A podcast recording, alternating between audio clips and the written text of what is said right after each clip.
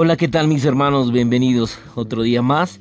Después de este fin de semana, eh, damos gracias al Señor por estar nuevamente conectados con Él, conectados con la vida, conectados con la máxima autoridad que es el cuerpo de Cristo y cómo Él maneja las iglesias locales, cómo Él trabaja diariamente. Eh, encontramos que una lectura en Romanos 9:23, Mateo 28:18, Efesios 1:22, 23, Hebreos 4:16 y Apocalipsis 4:2, 22, 1 al 2. Día 1. Dios es la autoridad suprema. Él tiene toda la autoridad. Romanos 9, 21, 22.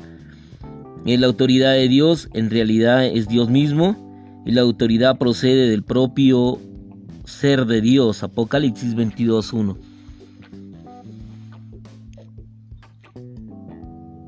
Toda autoridad espiritual, posicional y gubernamental proviene de Dios. Segunda de Corintios 18, 13, 10, Juan 19, 10, 11 y Génesis 9, 6.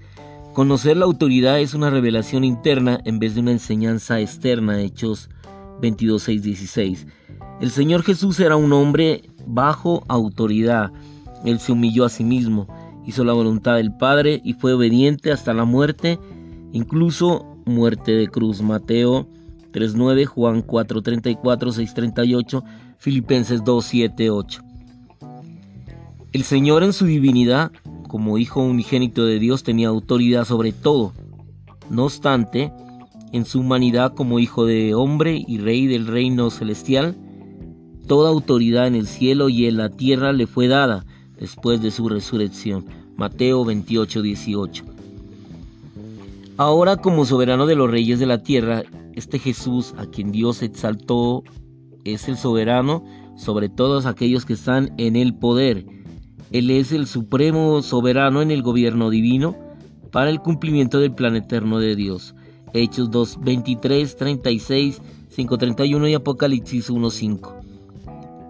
En la ascensión de Cristo, Dios lo hizo la única cabeza del cuerpo, la iglesia, y lo invistió como la autoridad de, de la cabeza del universo. La cabeza de todo el universo es Jesús. Colosenses 1.18, Hechos 2.36, Efesios 1.22, 23. La cabeza del universo, de todas las cosas y del poder es nuestro Señor Jesucristo. Y Jesús se les acerca diciendo, Toda autoridad me ha sido dada en el cielo y en la tierra. Y sometió todas las cosas bajo sus pies, y los dio por cabeza sobre todas las cosas a la iglesia. Y lo dio por cabeza sobre todas las cosas a la iglesia.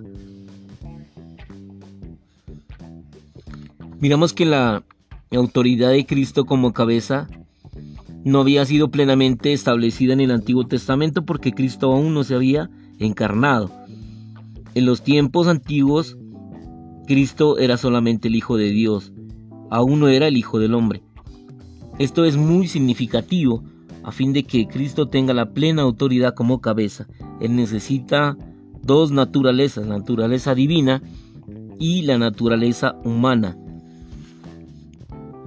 Que Él solamente sea la cabeza o que Él sea solamente Dios no es suficiente para que Él sea la cabeza. A fin de ser la cabeza, Él necesita ser Dios y así como hombre. Según el concepto humano, ser Dios es suficiente para que Cristo sea la cabeza del universo. Sin embargo, según la economía de Dios, Dios no ejercerá su juicio en su administración al ser solamente Dios. Hechos 17:31 dice, eh, ha establecido un día en el cual juzgará al mundo con justicia por aquel varón a quien designó, dando de esto a todos una prueba cierta, con haberle levantado de los muertos.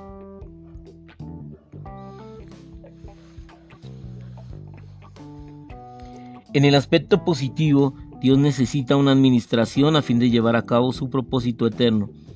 En el aspecto negativo, Dios necesita un gobierno para ocuparse de su enemigo y todas las potestades malignas. Debido a que Dios es el creador y Satanás es una criatura, Dios jamás se rebajaría su estatus para ocuparse directamente de Satanás. Por tanto, Dios necesita que el hombre, otra criatura, le dé fin a Satanás. El hombre es necesario para que se lleve a cabo el propósito eterno de Dios y se le dé fin al enemigo de Dios. Por tanto, antes de que Cristo se hiciera hombre, su autoridad como cabeza no estaba del todo completa, es decir, no había sido plenamente establecida. Miramos que en la encarnación, Cristo se hizo no solo el, el Hijo de Dios, sino también el Hijo del Hombre. Ahora Él tiene dos elementos, el elemento divino y el elemento humano, a fin de ser cabeza sobre todas las cosas en el gobierno de Dios. Cristo necesitaba tener divinidad y humanidad y necesitaba realizar dos cosas. Para que Cristo se ocupara de las dos necesidades que Dios tenía, necesitaba llevar a cabo el propósito eterno de Dios y derrotar al enemigo de Dios. Por un lado, al morir en la cruz, Cristo realizó el propósito de Dios y por otro lado también derrotó a Satanás, destruyó el poder de la muerte en la cruz. Hechos 2.14. Por tanto, Cristo lo ha logrado todo mediante la encarnación. Él obtuvo el elemento humano y al ser crucificado llevó a cabo el propósito de Dios y derrotó y destruyó al enemigo de Dios. Después de reposar en la tumba por tres días, Cristo resucitó y luego ascendió a los cielos. En su ascensión, Él fue investido con la plena autoridad como cabeza de todo el universo en el tercer cielo, Cristo fue dado por cabeza sobre todas las cosas a la iglesia. Cristo es también la cabeza de todo varón. Primera de Corintios 11:3. La autoridad de Cristo como cabeza no fue plenamente establecida sino hasta que ascendió, y puesto que él necesitaba primero hacerse hombre y ser crucificado a fin de realizar el propósito eterno de Dios y derrotar y destruir al enemigo de Dios. Esta verdad está en la Biblia, pero si no tenemos luz, no podemos verla. Debido a que la mentalidad humana solo puede conocer la doctrina, necesitamos luz, visión, revelación celestial, a fin de ver una visión en cuanto a la verdad. Necesitamos repetir esta verdad una y otra vez hasta que nuestros ojos interiores sean abiertos y la veamos. Una vez Cristo obtuvo la humanidad por medio de la encarnación y fue crucificado para realizar el propósito eterno de Dios y derrotar y destruir al enemigo de Dios. Él estaba calificado en el, en el elemento, así como en sus logros para ser cabeza, sobre todas las cosas. Por tanto, en su ascensión, Dios invistió a Cristo con la autoridad universal como cabeza sobre todas las cosas para la administración de Dios. Hoy en día, la autoridad de Cristo como cabeza está plenamente establecida. Aleluya, Cristo como nuestra cabeza, aleluya. Gloria sea al Señor. Toda la autoridad le ha sido dada al Señor. Toda autoridad. Y Jesús se acercó y les habló diciendo, toda autoridad me ha sido dada en el cielo y en la tierra. Aleluya, amén.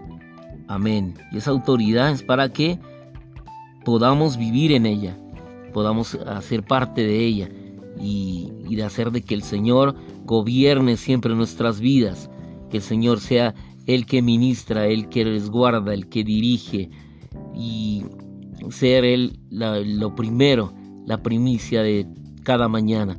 Cuando ponemos todo en las manos del Señor, aleluya, todo es maravilloso, todo no es color de rosa, pero sí es algo que es llevadero, es algo maravilloso y, y el Señor respalda cada oración, el Señor está respaldando cada, cada alabanza, cada gloria, cada honra.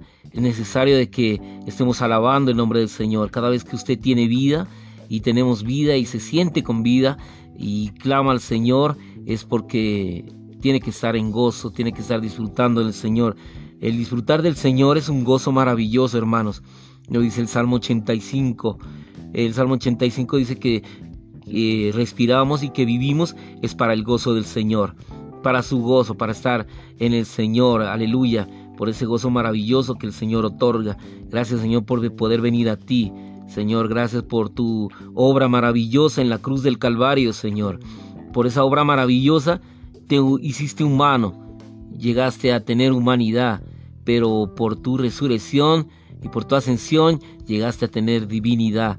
Señor, ahora eres humano, eres divino y, esa autoridad es tanto en la tierra como en el cielo. Te amamos por ello, Señor Jesús. Gracias, Señor, por tu palabra. Te amamos. Amén y amén.